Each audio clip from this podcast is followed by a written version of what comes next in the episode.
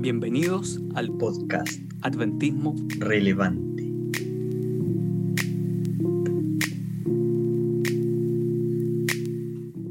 Hola, hola. Hola, hola. Hola, hola. No, ¿por qué dije eso? Eh, ¿Va, a cantar, don Alex? ¿Ah? ¿Va a cantar en este momento?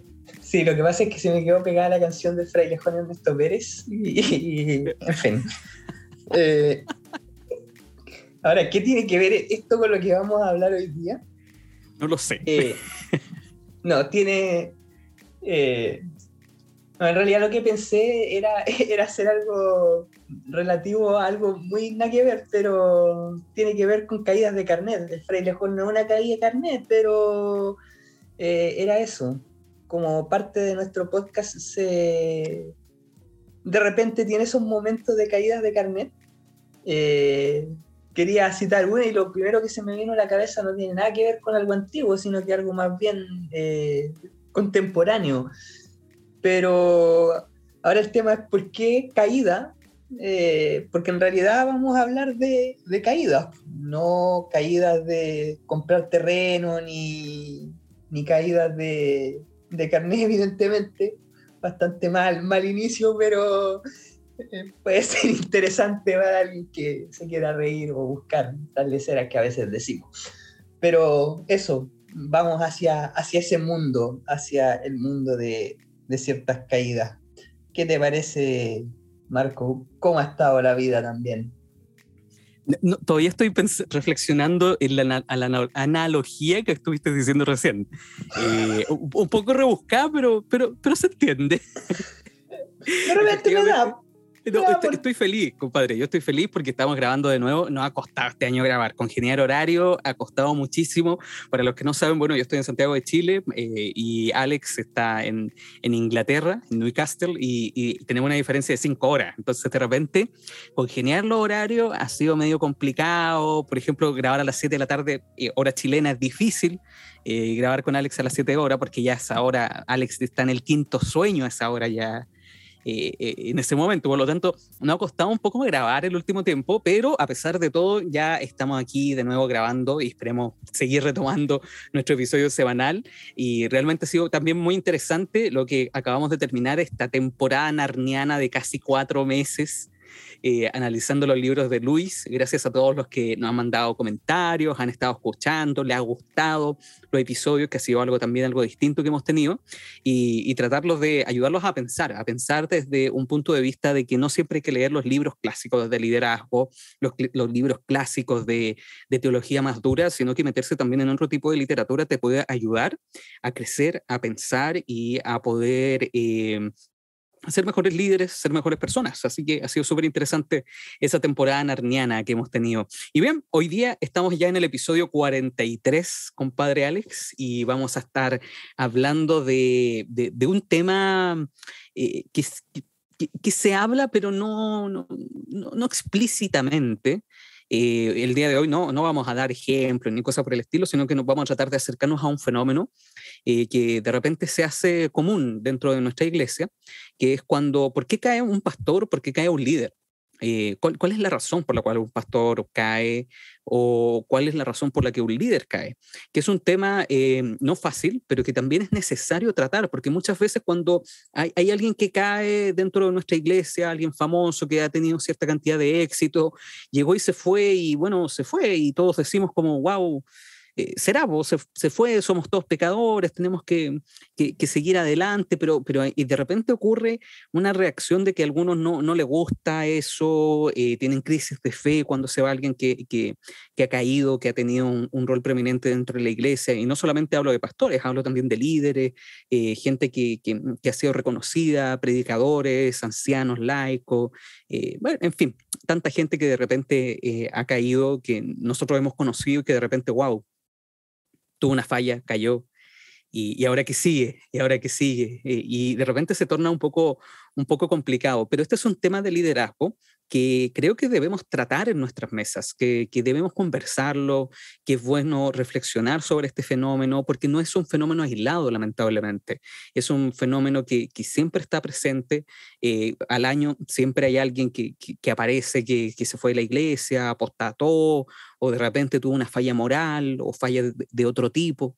Y, y, es un fenómeno que creo que debemos conversar, creo que tenemos que tener la altura de mira y darnos cuenta de por qué cae una persona, cómo reacciona una congregación y cómo podemos ser, eh, no caer en las mismas situaciones más adelante. El, el, episodio del día de hoy es ese, tratar de reflexionar cómo no caer en ese tipo de situaciones y cómo ayudar a aquellas personas que también han caído. Así que se viene súper interesante. A, modo preliminar, Alex, ¿qué opinas tú? ¿Qué, crees sobre este fenómeno? Uy, la verdad es que es una cuestión súper amplia, porque en realidad hay, bueno, ahí vamos a estar detallando probablemente eh, par de, cosas que pueden surgir de eso, pero eh, hay varios detalles de repente que, que mueven a, a, la caída de, de, alguien, pero primordialmente es donde puede tener un efecto sumamente eh, fuerte, justamente tiene que ver con, con aquellos que están en una posición de liderazgo, una posición de mayor visibilidad, porque obviamente eh, cuando cae un líder en el fondo puede causar eh, o divisiones en la iglesia en algunos casos, o puede eh, causar un descrédito en, en, general. O sea, hay que ser súper cuidadoso justamente con aquello. De hecho, el tomar una posición de, de, liderazgo implica una responsabilidad sumamente grande porque justamente frente a estas circunstancias donde uno puede caer porque es humano y precisamente eh, podemos tener esa, esa, dificultad y caer en, algún punto, eh, tenemos que tener ese, cuidado. Entonces, eh, hay que tener el, ojo puesto ahí sabiendo de que la posición de liderazgo es una posición estratégica, así que obviamente el enemigo está buscando justamente dañar a, aquellos que están en una posición a veces más visible justamente porque puede causar mucho más daño a la iglesia. Yo creo que es necesario ahí tener un, ojo en cada uno de los que está en una posición de liderazgo en este momento o, quien está pensando en algún momento, eh, a mí me gustaría tener una posición de liderazgo, obviamente ahí uno tiene que tener eh, el cuidado todas las personas estamos expuestas obviamente a los ataques de, Satanás. Hay muchos factores, ahí los vamos a ir conversando, pero es eso. Es, primera cosa es tener eso en, en mente. Ahora, el episodio del día de hoy quiere aportar un granito de arena eh, a la iglesia. Nosotros queremos hacerlo desde el punto de vista del día de hoy de, la gracia, no de la condenación. Eh, no vamos a dar ejemplo de, alguien conocido ni nada por el estilo, pero sí queremos dar, hablar de líderes a líderes. Así que este episodio, vamos a ser súper honesto, va a estar más enfocado, más que en un público general, eh, enfocado precisamente en líderes, en aquellos que son pastores, los que son maestros de escuela sabática, líderes de adolescentes, líderes de jóvenes, miembros de junta, ancianos de iglesia, todos los que tengan algún tipo de liderazgo, instructores bíblicos, eh, vamos a hablar eh, con, e, de ellos, con ellos el día de hoy, eh, así que los vamos a acompañar. Y, lo importante es, primero, reflexionar qué hay detrás de una falla moral. ¿qué, qué, hay detrás? ¿cómo, lo podemos abordar este fenómeno? Y, vamos a hacer una reflexión primero, cómo, cómo, cómo reacciona la iglesia, cómo reacciona nuestra congregación, y después dar algunas razones por las cuales cae una persona que ha tenido un cargo prominente dentro de la iglesia. Eh, lo primero, tres reacciones que nosotros vemos dentro de la iglesia. Eh, la, primera, la primera reacción es una gran decepción cuando vemos que alguien cae. Mm, vemos una gran decepción. Eh, hay algunos hermanos de iglesia que, que, la primera reacción que tienen es gran dolor. Incluso hay algunos que caen en una crisis de fe en su vida. Eh, porque era una persona tan importante, era una figura, un predicador tan importante en su vida que de repente cuando cayó eh, se te derrumba toda la fe y tienen crisis de fe. Eso, eso es muy, muy interesante. Eh, tienen una crisis de fe porque cayó un líder que para ellos era realmente importante. La segunda, la segunda reacción que tiene la iglesia eh, algunos hermanos de iglesia. Cuando me refiero a la iglesia, no, no es a la administración, me refiero al hermano común y corriente eh, y también a algunos compañeros de ministerio que son pastores también. Eh, lo segundo es una reacción de enojo y también de mucha condena. Un, un, enojo fuerte en lo, que, en lo que produjo detrás de esa falla moral que tuvo ese líder o, aquella persona que tenía un rol prominente dentro de la iglesia. Mucho enojo, mucha, mucha, mucha, em, mucha condena y, tratan de hacer como un poco de leña del árbol caído. Un buen chileno tratando de decir eso eh, es lo que, lo que se entiende, usted me puede entender. Y incluso eh, de repente se, se empieza a difamar a esa persona cayó por tal motivo y después empezó el cagüín y el conventilleo, y estoy hablando en buen chileno para que usted me pueda entender, eh, pero hay gente que se enoja, lo condena y esto lo agranda más de lo que realmente es. Entonces, la primera reacción es gente que se decepciona mucho, hay gente que le da un gran dolor, que tienen incluso crisis de fe, hay otros que actúan haciendo leña del árbol caído y se enojan y, condenan lo que está ocurriendo. Y hay otros, hay otro grupo que dan excusas de por qué cayó esa persona. Hay un grupo que dice, no, es que no, no ha pasado a todos, todos somos humanos, todos podemos caer, eh, eh, todos tenemos eh, este tipo de tendencia, es algo relativamente normal, y, y, trata de relativizar también lo que está ocurriendo detrás de esa caída. Estas son las tres situaciones. Ahora, ¿qué es lo que debemos hacer nosotros para que la gente no, no, no, no sobre reaccione y tenga una crisis de fe cuando alguien cae, o, que tampoco condenemos, incluso caigamos nosotros mismos en pecado, porque estamos quizás hablando en algún momento mal testimonio de aquella persona, o relativizar esto, es porque tenemos que entender cuál es el fenómeno que está detrás.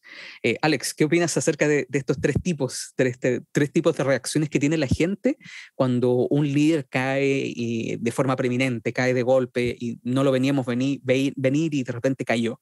Eh, ¿Qué opinas acerca de esta situación?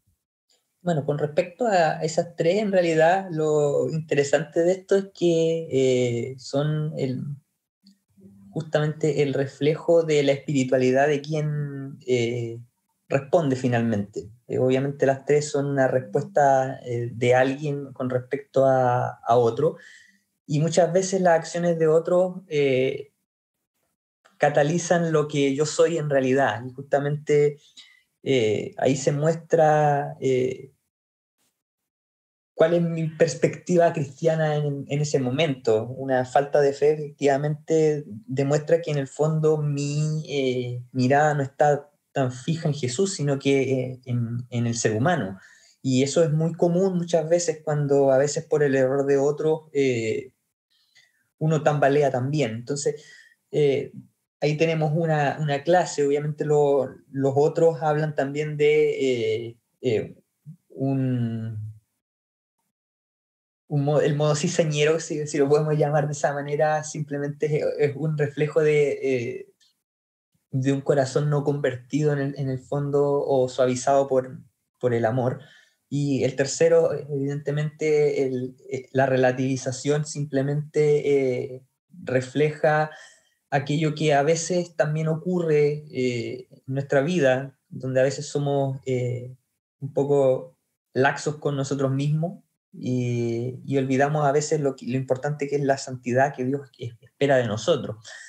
Pero aún así, eh, con todo eso, existe aún una, una adicional, existe una cuarta mirada, diría yo, que, que tiene que ver justamente con cómo es Jesús y precisamente es la otra posible respuesta y a la cual en realidad deberíamos aspirar, que tiene que ver justamente con eh, mirar a la otra persona eh, independiente de, su error y ayudar eh, sin,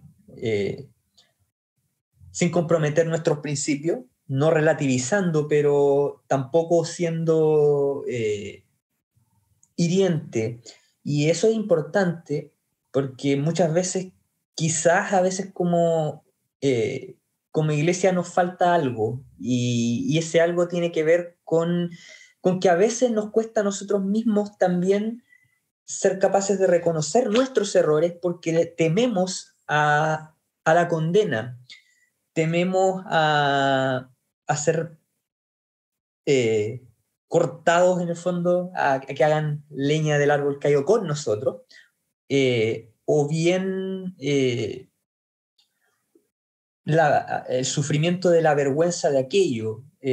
por lo tanto, a veces también nos cuesta reconocer nuestros errores por, por miedo, por miedo a que Mm, no seamos tratados con amor dentro de la misma iglesia. Yo creo que es importante también dar ese espacio a, a que también podamos ser una comunidad que pueda, donde podamos abrirnos y poder decir, sí, yo, yo me equivoqué en esto. Muchas veces los errores llegan a hacerse eh, conocidos por las consecuencias que, que estos tuvieron en, en, alguien, en la misma comunidad, etcétera y no porque alguien haya reconocido su propio error diciendo, saben, yo me equivoqué en esto y, bueno, eh, necesito pedir el perdón de Dios y que ustedes me ayuden también a poder salir adelante. Y muchas veces nos pasa eso, que no damos el espacio para que la gente pueda reconocerse tal como son eh, en, su, en su pecado y poder ayudarles a poder salir de ello. No es que nosotros... Eh, aceptemos el pecado y vivamos felices con ello, no, sino que entendiendo de que la conducta que Dios pide de su pueblo es una conducta santa, eh, pero al mismo tiempo no, es no condenar, sino que apoyar y poder dar esa herramienta y permitir de que podamos eh, desarrollarnos entre, entre nosotros y poder reconocernos en nuestra fragilidad y poder salir adelante. Yo creo que eso también es importante. Completamente. Tú leíste el clavo con esa cuarta reacción que yo creo que deben apuntar las, las, otras eh, tres reacciones, pero las otras tres reacciones no van a actuar como esa cuarta reacción que tú, tú mencionas, que es mirar desde el punto de vista de Cristo, si es que la, esas reacciones nosotros no las gestionamos y no las encauzamos anteriormente. Si no tenemos una gestión antes de que alguien caiga, para, eh, va a haber esta reacción naturalmente. Eh, la primera reacción es completamente esperable. Cuando cae un gran líder de iglesia y, hay gran dolor, es totalmente esperable. Pero la segunda y la tercera reacción eh, se pueden gestionar, se pueden encauzar, eh, se pueden determinar de tal manera que no se llegue a ese tipo de, situación. Y es más, también se puede eh, gestionar para que la gente que, está con dolor, que está con, con decepción detrás, también no sobre reaccione y al final ceda la fe. Porque una cosa es tener una, eh, es tener dolor, es tener una decepción, y otra cosa es ceder completamente a mi fe e irme de la iglesia. Entonces, para que no se, abra una sobrereacción también, tenemos que tener un poco de cuidado y tenemos que empezar a gestionar acerca de cómo la gente eh, puede llegar a esa cuarta reacción que es ponernos en el lugar de Cristo. Ahora, ¿qué hay detrás de una, de una falla moral? Eh, por lo menos yo tengo acá anotado cuatro aristas, cuatro aristas que de repente eh, tenemos que tener en consideración cuando alguien cae. La primera de ellas, ¿cuál es la razón? La razón de fondo por la cual un líder de iglesia cae. ¿Qué tienen en común? Eh, un gran predicador eh, cristiano, adventista inclusive puede ser, que tiene en común un maestro de jóvenes, un líder de conquistadores, que tiene de común la, hermana Juanita que todas las semanas va a su escuela sabática y, le encanta poder participar, ¿Qué tienen en común incluso gente que no es de la iglesia con, eh, con cada uno de nosotros. ¿Cuál es la razón que todos tienen en común? Que todos tenemos una naturaleza pecaminosa. Todos tenemos ese tipo de naturaleza y eso tenemos que tenerlo eh, eh, muy marcado que es parte de nosotros. Nuestra inclinación es constantemente hacia el mal, tenemos una inclinación hacia el pecado, eh, por lo tanto, tanto pastores como líderes de iglesia también son pecadores y eso tenemos que tenerlo claro. Y de repente pensamos que no, no, no lo tenemos tan claro, pero todos somos pecadores. El director de conquistadores, todos los pastores, todos los que son maestros, todos los que somos humanos tenemos una tendencia a poder ser pecadores. Es parte de nuestra naturaleza y eso lo tenemos que tener más que claro. Eh, nadie eh, puede ceder al pecado. ¿Por qué? Porque somos una naturaleza caída. No somos una, una naturaleza perfecta, una naturaleza que, que, simplemente va a estar centrado en la felicidad, sino que todos somos nosotros pecadores. Eh, y, y, es más, todos tenemos algo en común, que todos tenemos un corazón que es engañoso. Y eso no lo digo yo, sino que lo dice Jeremías en el capítulo 17, en el versículo 9 más o menos, donde dice que engañoso es el corazón del hombre. O sea, todos los hombres tenemos un corazón que es engañoso, pero muchas veces esa naturaleza pecaminosa, esa naturaleza que es eh, ontológica, porque es propio del ser, em, no nos olvidamos de esa naturaleza.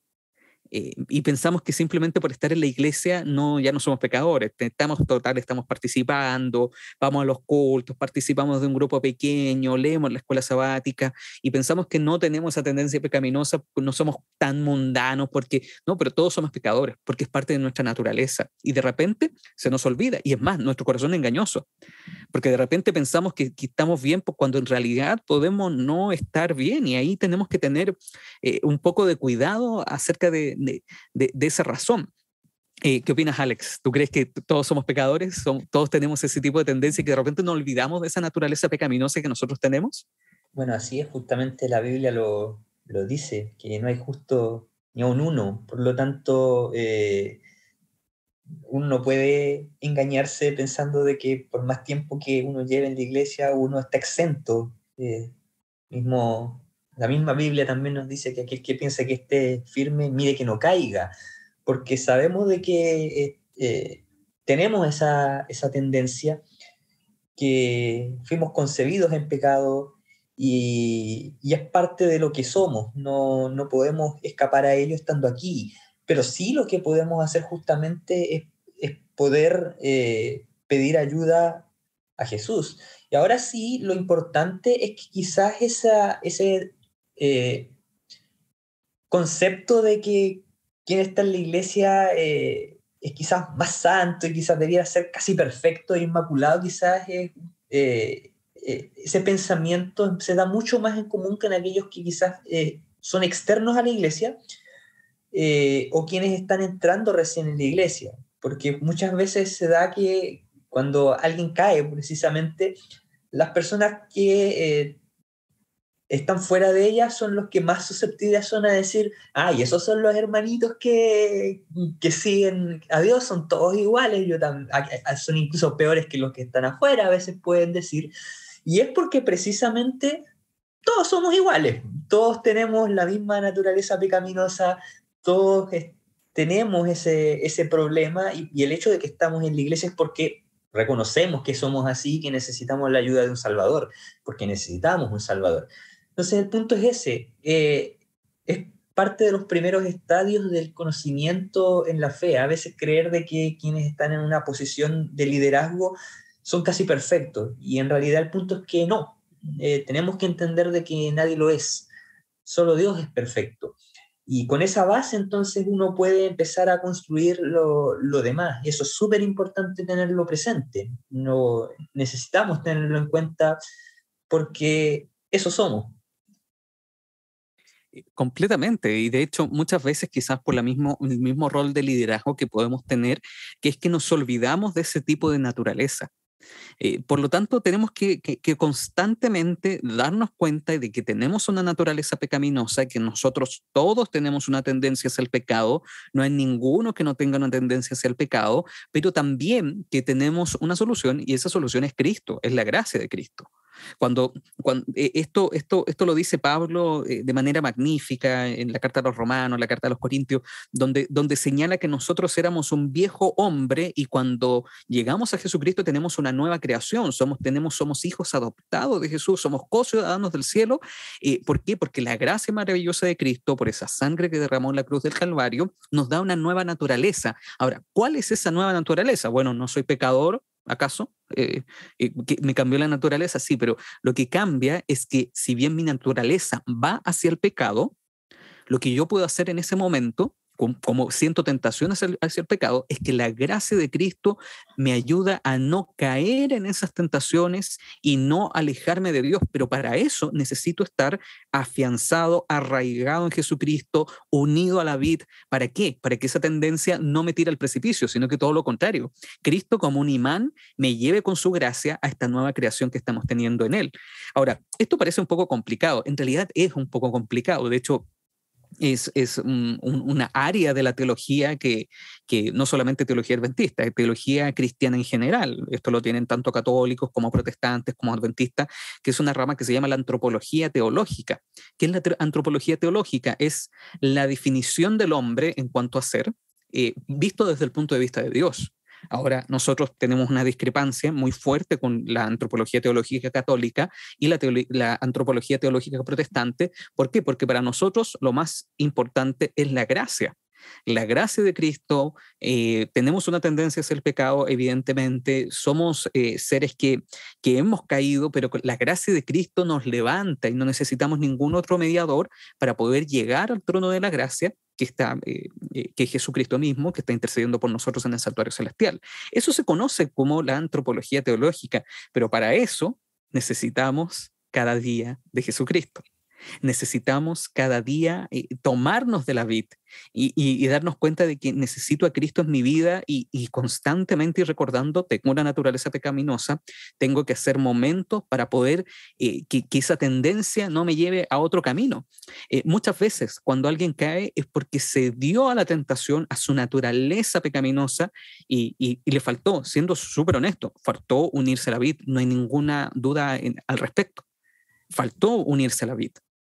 Ahora, ¿puede volver después que cayó? Evidentemente. Puede volver de nuevo a la vid y tomarse de la mano de Cristo y ser una nueva criatura, tener un nuevo nacimiento, como lo dijo Nicodemo eh, cuando estaba con Jesús. Jesús le dijo, tú tienes que nacer de nuevo. ¿Cómo es posible que yo pueda nacer? Eso está en Juan capítulo 3.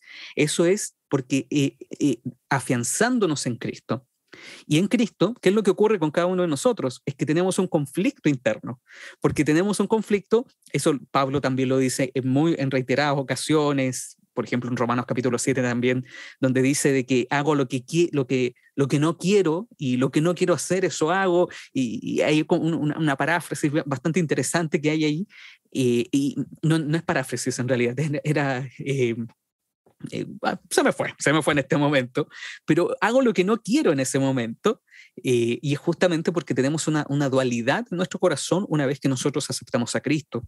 Pero para eso siempre, constantemente tenemos que recordar, somos pecadores y necesito de Jesús. Somos pecadores y necesito de Jesús. Compadre Alex, eh, ¿es fácil hacer eso? ¿Es fácil cada día mirar a Jesucristo y olvidarnos de nuestra naturaleza pecaminosa? Entraste justamente en uno de los conceptos eh, más profundos, yo creo, de la, vida, vida cristiana, porque en la teoría obviamente eh, es fácil y, de hecho lo, siempre insistimos y lo decimos. Eh, yo creo que grandes predicaciones hay al respecto de aquello, la Biblia es clara al respecto de lo que uno tiene que hacer y lo sabemos en el fondo. Pero justamente dado que como la Biblia nos, dice, no tenemos lucha contra carne ni sangre, eh, sino contra potestades de las tinieblas en el fondo.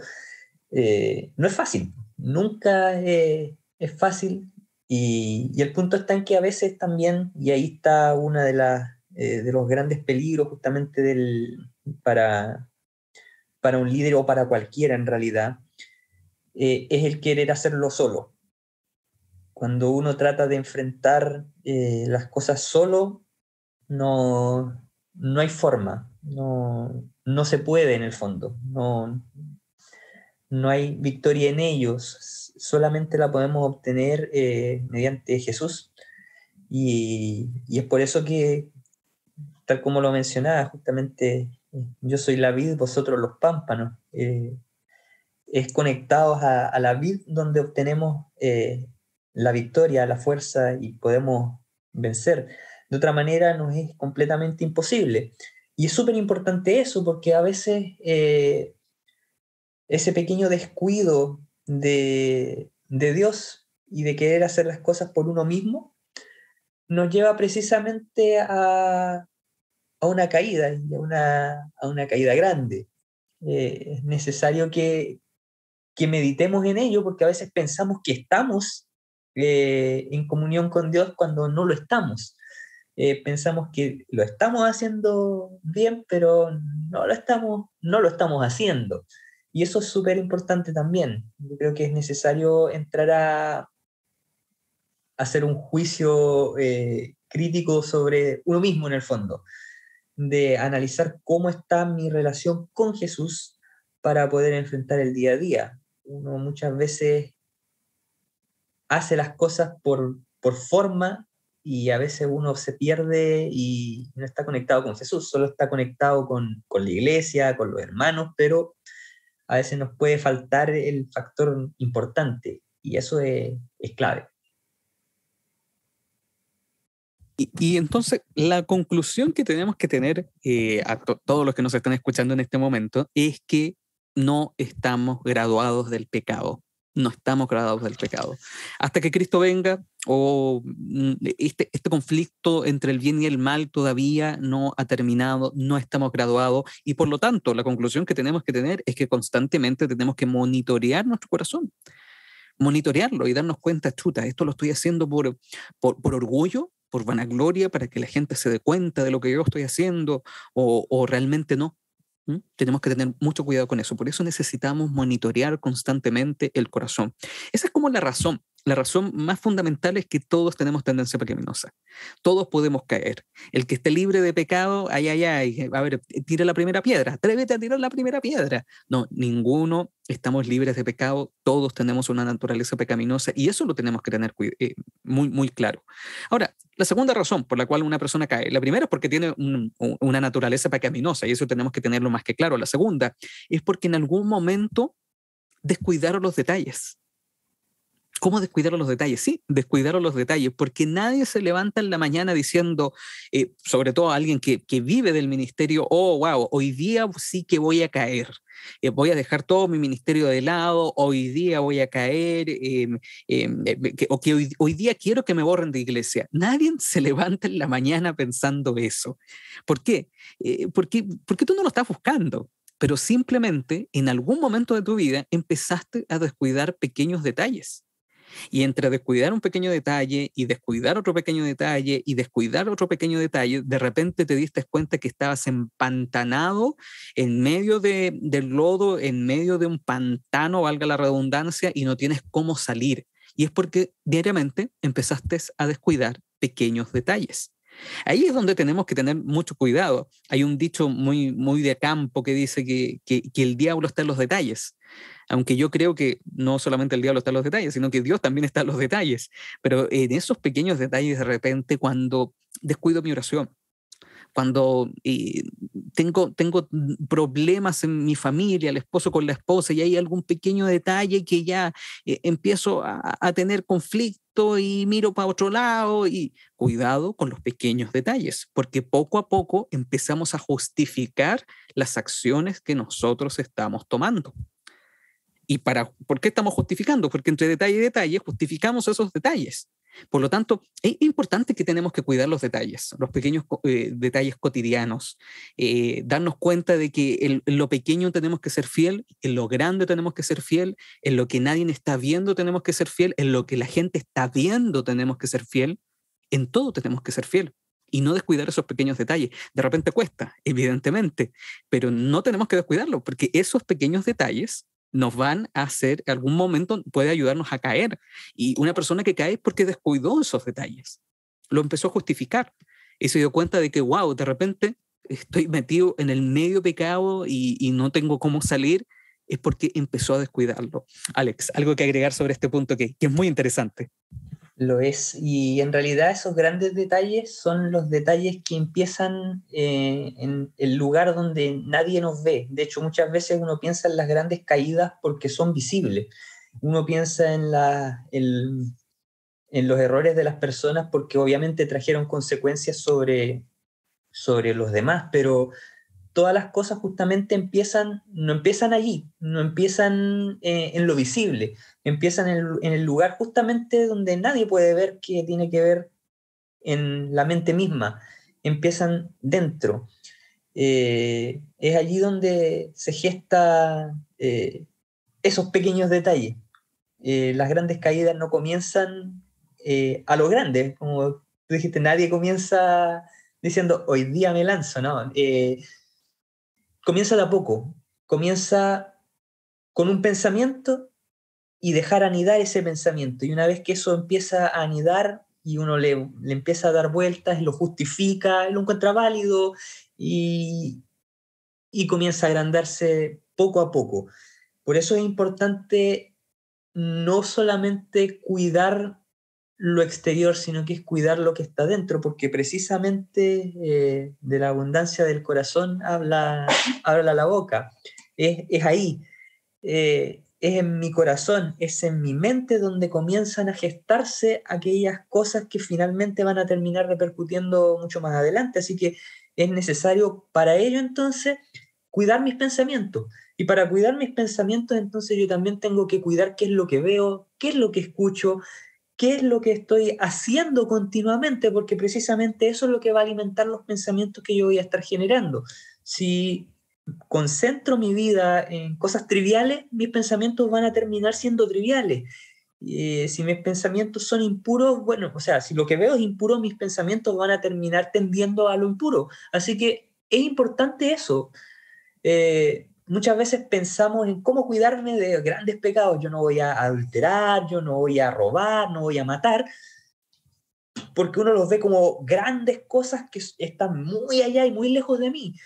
Pero hay cosas de a poco que se van gestando y que van justificando a aquellas cosas y uno puede terminar desembocando en aquello por eso es importante cuidar los pensamientos, cuidar aquellas cosas que, eh, que vemos, que escuchamos, que hacemos, porque justamente esos son los pequeños detalles que, pueden llevar a, ese, un gran fracaso. Por otro lado, también creo importante de que, eh, como bien decías, los detalles son importantes y en realidad en los detalles eh, en los detalles se construyen las relaciones finalmente. Y la vida cristiana es, una relación, no es un formalismo teórico, no es un constructo ideológico, sino que es una relación, y es una relación con Jesús, es una relación con Dios. Y como toda relación se construye, y como y cómo se construyen las relaciones, evidentemente con pequeños detalles. Y a veces uno lo tiende a descuidar y en realidad eso pasa mucho en todo orden de relaciones, en todo orden de cosas, cuando uno entra en una pequeña rutina o cuando uno cree que está bien. Eh, y ahí cuando uno cree que está bien, se descuidan los pequeños detalles. Eh, hay un libro sumamente interesante al respecto de matrimonio, no tiene nada que ver con, con relaciones pero, o, con, el, con, lo que estamos tratando en sí, pero es muy importante porque precisamente eh, muestra algo relevante. El libro tiene que ver las cuatro estaciones del matrimonio, donde muestra, hace una analogía justamente con eh, las estaciones del año y con etapas en las que a veces los matrimonios pueden entrar y el otoño lo caracteriza mediante eh, el descuido, lo caracteriza mediante eh, el descuido de la relación, porque uno cree que está en el verano, que está todo bien, cuando de pronto por descuidar los pequeños detalles se entra en, en un otoño pudiendo desembocar en un invierno triste. Eso puede pasar en las relaciones, eso puede pasar con los amigos, con eh, relaciones de pareja, etc.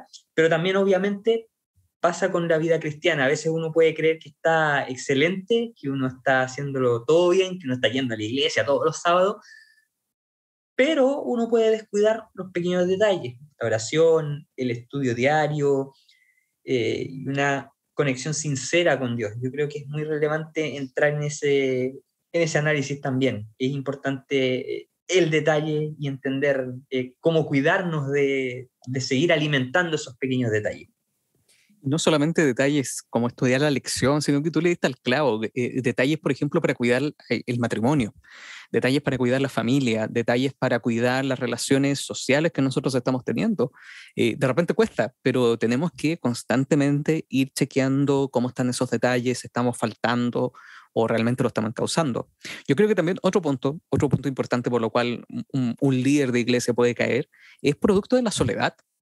Es producto de que faltó compañía, faltó un partner que te ayudara durante un proceso y estando en soledad, al final fuiste cediendo, cediendo, cediendo y caíste en una falla moral.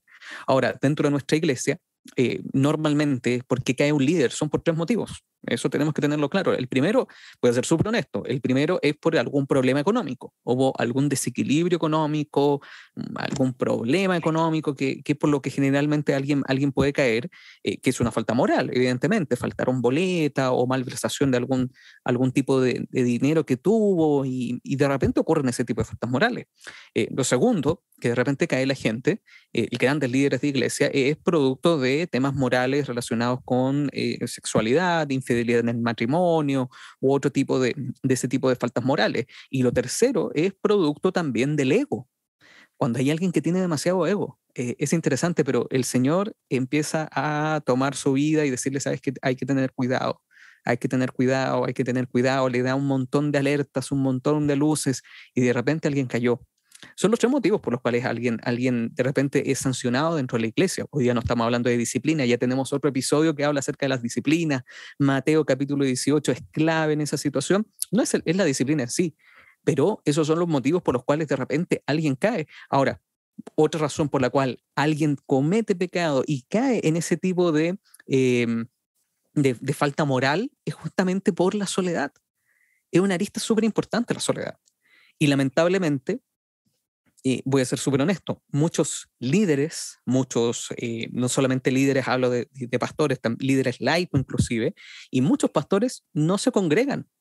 Pero ¿cómo no se congregan si su carta, su, su, carta de recomendación está en una iglesia, es parte de un listado de iglesia? Sí, pero eso es pertenecer a un sistema, un sistema burocrático que está detrás. Pero congregarse, la definición bíblica, es mucho más que simplemente consumir un culto.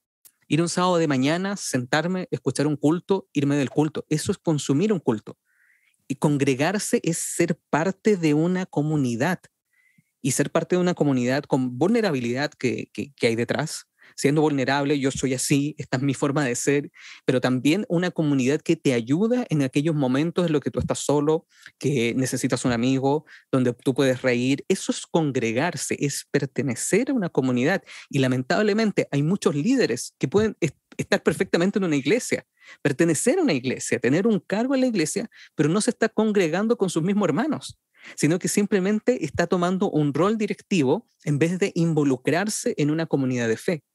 Pero ¿cómo es eso posible? ¿Puedo ser director de un departamento, pertenezco a una iglesia, eh, pero no, no, no, me estoy congregando? ¿Qué está diciendo el Marco en, este, en esta situación? Eh, eh, entiende lo que yo voy. Tú puedes ser director de departamento, indicarle a la gente lo que tiene que hacer, motivarles a lo que tienes que hacer, pero tú no tienes idea de lo que están ocurriendo en sus familias. Pero tú no tienes idea, ellos no tienen idea de lo que está ocurriendo contigo. No, no puedes ser vulnerable no tienes un grupo de amigos, simplemente son hermanos de iglesia.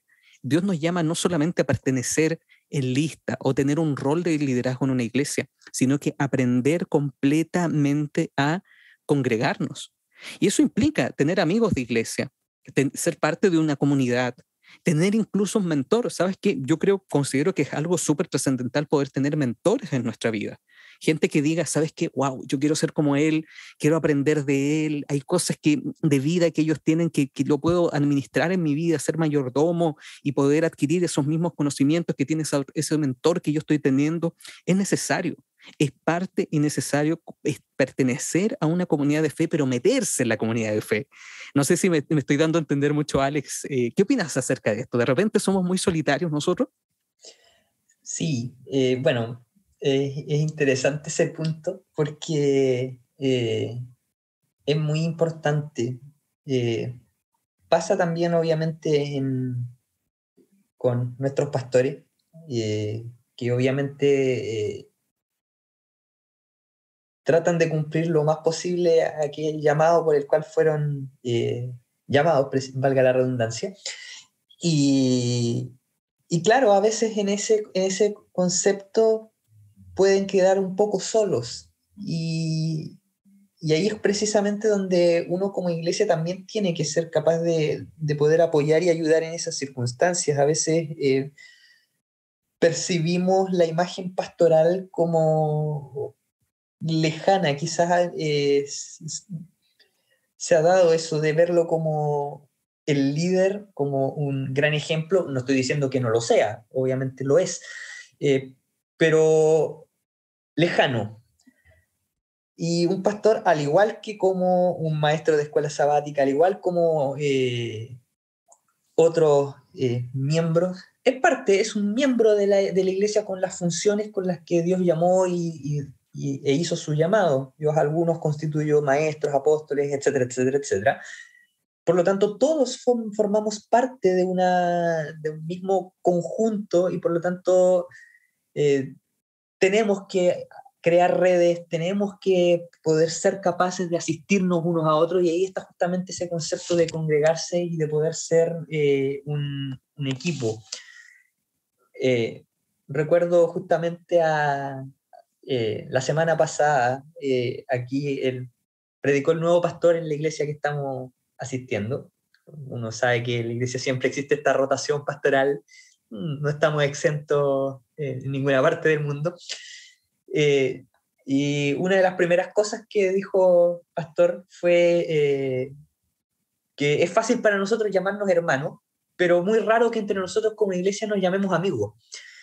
Y, es interesante que muchas veces eh, planteamos la hermandad pero a veces por el simple hecho de, de, usarlo mucho nos olvidamos un poco del concepto familiar e, e importante que es. Y a veces eh, ese concepto de ser amigo quizás nos falta un poquito más.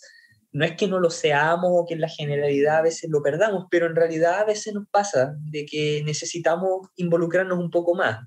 En lo personal yo soy bien eh, antisocial, entre comillas. Obviamente existen gente más extrovertida, más introvertida, etcétera eh, tiendo más a la introversión y a estar un poquito y ser un poco más tímido con respecto a, a, las multitudes y a la gente. Pero es importante, es importante que aún así tengamos una red de apoyo dentro de la iglesia, que podamos construirla y que podamos ser abiertos a, a ello. Eh, es importante eso también. Eh, a veces podemos construir redes de apoyo y ser un poco cerrados. Es importante también dar, darnos ese, esa reflexión a poder abrirnos a quienes estén llegando y que necesitan su red de apoyo allí. Es súper importante tenerlo ahí presente.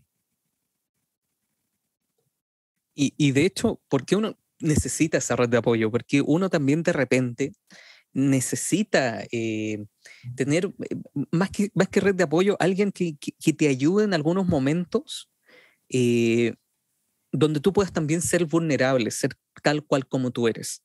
No tener una careta solamente en la iglesia y otra careta en la oficina, otra careta en los lugares de estudio y somos eh, personas distintas en dos contextos distintos. No, no es así. Somos la misma persona en los dos lugares. Necesitamos tener amigos y necesitamos también apoyar a nuestros pastores. Eh, eh, por favor, hazte amigos de los pastores. Y, y pastores, tengan amigos laicos también de repente también existe la tendencia, solamente amigos laicos, solamente amigos pastores, ministros. No, es necesario tener una simbiosis de amigos pastores con, con laicos, tener un buen equilibrio.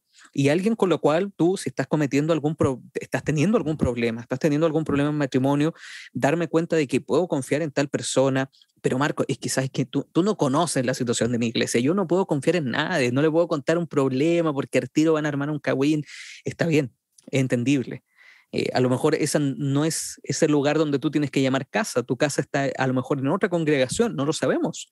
Eh, eso tienes que reflexionarlo junto con la luz del Espíritu Santo, conversarlo con Jesús, a lo mejor tú necesitas otro espacio donde tú puedas confiar con la gente. Eh, no es fácil, no es un tema fácil, pero hay que atreverse, hay que atreverse. dar ese paso de confianza de repente cuesta, pero con el tiempo con la ayuda del Espíritu Santo, créeme que va a aparecer alguien que te va a poder ayudar y no te vas a sentir solo. No te sientas solo. Participa con tus jóvenes. Participa, aunque no te guste mucho, participa con los jóvenes. Anda al culto joven. Pero es que Marco, no, no, no. Anda al culto joven. Te va a hacer bien. Te va a ayudar. Es que e, es muy fome. No importa vas a pertenecer a una congregación. Hay gente que te va a ver y en vez de tener ese tiempo haciendo otras cosas, lo vas a estar dentro de la iglesia. Por lo tanto, tenemos que tener un, tema con la soledad, tenemos que tener cuidado con la soledad. La gente que cae en faltas morales porque se siente sola, hay que ser súper honesto. Y yo creo que el último punto, que es muy importante también, eh, Alex, que tenemos que tener claro, es que de repente alguien cae porque hay un desequilibrio ocupacional como un, equilibrio desocupacional. Y esto pasa sobre todo a, nivel pastoral. Eh, o te sobreocupas y estás lleno de cosas, o ocurre todo lo contrario y estás lleno de ocio. Eso ocurre mucho a nivel ministerial. O tienes muchísimas cosas o tienes de repente grandes momentos de ocio. Y eso es un equilibrio. Y de repente también ocurre con algunos líderes que son laicos. Pero esto sobre todo pasa a nivel pastoral. Y cuando tienes demasiadas cosas y estás sobreocupado, estás irritado, estás irritado, estás cansado, hay un desequilibrio en tu vida, no puedes dormir bien y si tú no duermes bien, eh, tienes temas de metacognición detrás que no, te ayudan, eh, no, no, puedes asimilar bien la información. Eh, ocurren un montón de cosas cuando tú duermes mal. Y eso es justamente porque estás sobreocupado. Lo contrario, el ocio. Cuando tú tienes demasiado ocio en tu vida, cedes al pecado. Acuérdate de David, Acuérdate de David, tenía tanto ocio que por eso cayó y se dio cuenta de, la mujer de otro hombre y empezó ahí, armó medio, la, media tole como dicen en el sur. ¿Por qué? Porque tenía demasiado ocio. Hay que tener un poco de cuidado, hay que tener cuidado, no sobreocuparnos, pero tampoco tener todo lo contrario que tener puro ocio. Tenemos que tener un equilibrio en nuestras vidas. Normalmente, eh, la gente que también cae en faltas morales es porque tienen un desequilibrio en sus vidas y tratan de salir de ese desequilibrio eh, por algún tipo de falta. Ahí es donde nosotros tenemos que tener un poco de cuidado. Y por eso como iglesia es necesario que tengamos instancias en las que podamos conversar esas cosas que nos están ocurriendo a nosotros, sobre todo a nivel pastoral. Eh, Alex ni yo somos pastores, por lo tanto estamos dando una, una opinión desde lejos, pero, pero, es bueno también que los mismos pastores, la gente que trabaja en la administración tenga una instancia en la que puedan conversar sin, sin presión económica de por medio. ¿Cómo sin presión económica de por medio? Es que si yo digo tal cosa, puede que me cueste algo económicamente en, en, mi ministerio o puedo que tener algún problema. Es necesario, si hay algún pastor que nos está escuchando, que trabaja en la administración, que los pastores también tengan esa instancia donde pueden hablar sin tapujo y sin compromiso económico tampoco. ¿Por qué? Porque de esa manera vamos a evitar este tipo de faltas morales. Ahora, esto mismo se puede llevar, por ejemplo, a un cuerpo de ancianos. El cuerpo de ancianos conversar ¿Cómo está tu familia? ¿Qué, te está pasando a ti? ¿Estás bien? ¿Algo te ocurre? Voy a dar un ejemplo y también voy a ser vulnerable con todos nuestros amigos que están aquí escuchando el podcast. La semana pasada yo tuve una semana, pero muy ajetreada, muy cansadora, eh, todos los días durmiendo poco. Y llegó el día sábado, me levanté muy temprano porque en la mañana tenía actividades, tenía un devocional, había un montón de cosas. Y llego el día sábado a la escuela sabática y estoy cansado. Y como estoy cansado, estoy un poco más irritado y en algún momento me aburro de la clase de escuela sabática, salgo y me pongo a hacer otra cosa en el estacionamiento. En eso se acerca un compañero mío de ancianato, los dos somos ancianos, y me dice, algo te pasa a ti. Yo le dije, no, no me pasa nada. No, algo te pasa. Estás distinto te saliste sin darte cuenta de la clase de escuela sabática y es porque a lo mejor estás cansado, estás un poco más irritado y, conversando le dije, sabes que tienes toda la razón, puede que esté un poco más irritado, un poco más cansado, porque esta semana fue un poco densa. Oramos juntos y después empezamos a hablar de otros temas, no, no, estaba enojado ni nada por el estilo, pero él se dio cuenta porque ya me conoce de que algo me estaba ocurriendo producto de que yo estaba cansado. Nadie se dio cuenta, ninguna otra persona de la iglesia. Pero eso ocurre cuando tú tienes un grupo de gente con la cual puedes ser tú mismo, eh, conversar estos temas y te pueden conocer. Y, tenemos que, en esos momentos, en esas instancias, ese eh, desequilibrio ocupacional, tratar de llegar a un equilibrio para no caer a la tentación. Alex, ¿qué te gustaría comentar acerca de, este último punto, de esta última arista que, estamos conversando? El equilibrio siempre es importante en todo orden de cosas. Eh, para todo lo que hagamos necesitamos equilibrar bien nuestra vida, nuestra vida personal, nuestra vida familiar, el trabajo, la iglesia.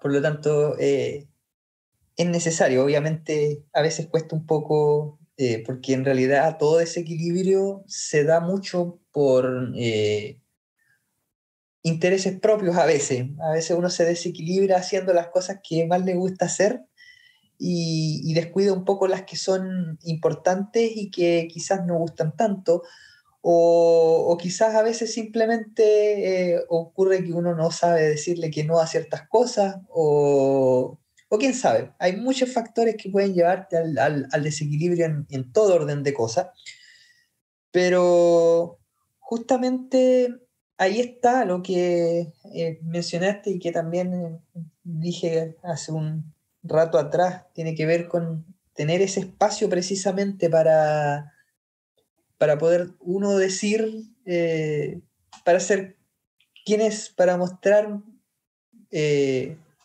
y, no tener problemas en comentar qué es lo que me pasa, cuál es mi problema, cuál es mi, mi debilidad en ese momento. Los desequilibrios a veces uno no los puede ver porque precisamente a veces uno se sumerge tanto en ello que uno no los puede ver. Y para eso justamente es necesario de que pueda existir eh, este compañerismo en la iglesia. Por eso siempre es bueno eh, generar estos nexos y para ello justamente eh, un grupo pequeño siempre es útil, así que si los que no están escuchando tienen la oportunidad de, poder compartir o en grupo pequeño o armar un pequeño grupo de amigos para poder compartir la fe y la vida simplemente, es bueno, siempre es importante para ellos. A veces eh, son otros quienes se dan cuenta por uno que, que existen ciertos desequilibrios. Yo soy muy feliz de tener mi esposa, lo digo al mundo completo, y a veces resuelve mis desequilibrios de, cosas. Así que eso es importante. Todos tenemos de alguna manera y construimos eh, lazos eh, para poder tener esta, estas cosas. Eh, pero por sobre todas las cosas, lo importante es que todo equilibrio justamente viene de, Dios también. Y para ellos es siempre necesario también tener ese espacio para poder hablar con Dios. El Espíritu Santo siempre nos va a guiar a toda, a toda verdad, a todo lo que necesitemos cambiar cuando haya que cambiar algo y por eso también es necesario dar ese espacio y está todo íntimamente conectado finalmente. Eh, las cuatro cosas que hemos estado hablando casi todo apunta hacia, casi a las mismas soluciones donde podemos eh, echar mano y, poder eh, permanecer firmes frente a las posibles caídas. Yo creo que es necesario que podamos repasar ello y, y, nutrirnos de esto. Es, importante. Y, volviendo al punto originario que, dijo el, Alex, eh, la, la cuarta reacción, eh, justamente tenemos esa cuarta reacción de poner la otra mejilla desde el punto de vista cristiano y darnos cuenta de que tenemos que apoyarlo, de que hay una gracia redentora, que tenemos que estar con aquella persona que ha caído. Y eso lo hacemos en la medida en que nosotros cada día estemos con Jesús. Cada día caminemos con Él. Cada día... Eh, días buenos, días malos, días grises, días con lluvia, días sin lluvia, eh, en Chile o en el extranjero, en cualquier lugar, Siempre tenemos que estar tomados de la mano de Jesús. Esa es la clave. Es la única clave. Tan simple y a veces hacemos, la hacemos tan compleja. Pero en realidad es bastante simple. Simplemente tenemos que estar con, Jesús, a solas, conversar, tomar nuestra Biblia y nuestra vida poco a poco va cambiando y va siendo distinta. Otro consejo más. Eh, ora por tu líder, ora por tu pastor. Ora por tu líder, ora por tu pastor. De repente nos cuesta, pero hay que hacerlo. Ora por tus líderes, ora por tu pastor. Y créeme que de esa manera el Espíritu Santo va a actuar en ti y también va a actuar en esa otra persona. Bien, pues don Alex, próxima semana nos veremos. Si Dios lo quiere. ¿Alguna otra acotación que le gustaría, últimas palabras del episodio del día de hoy?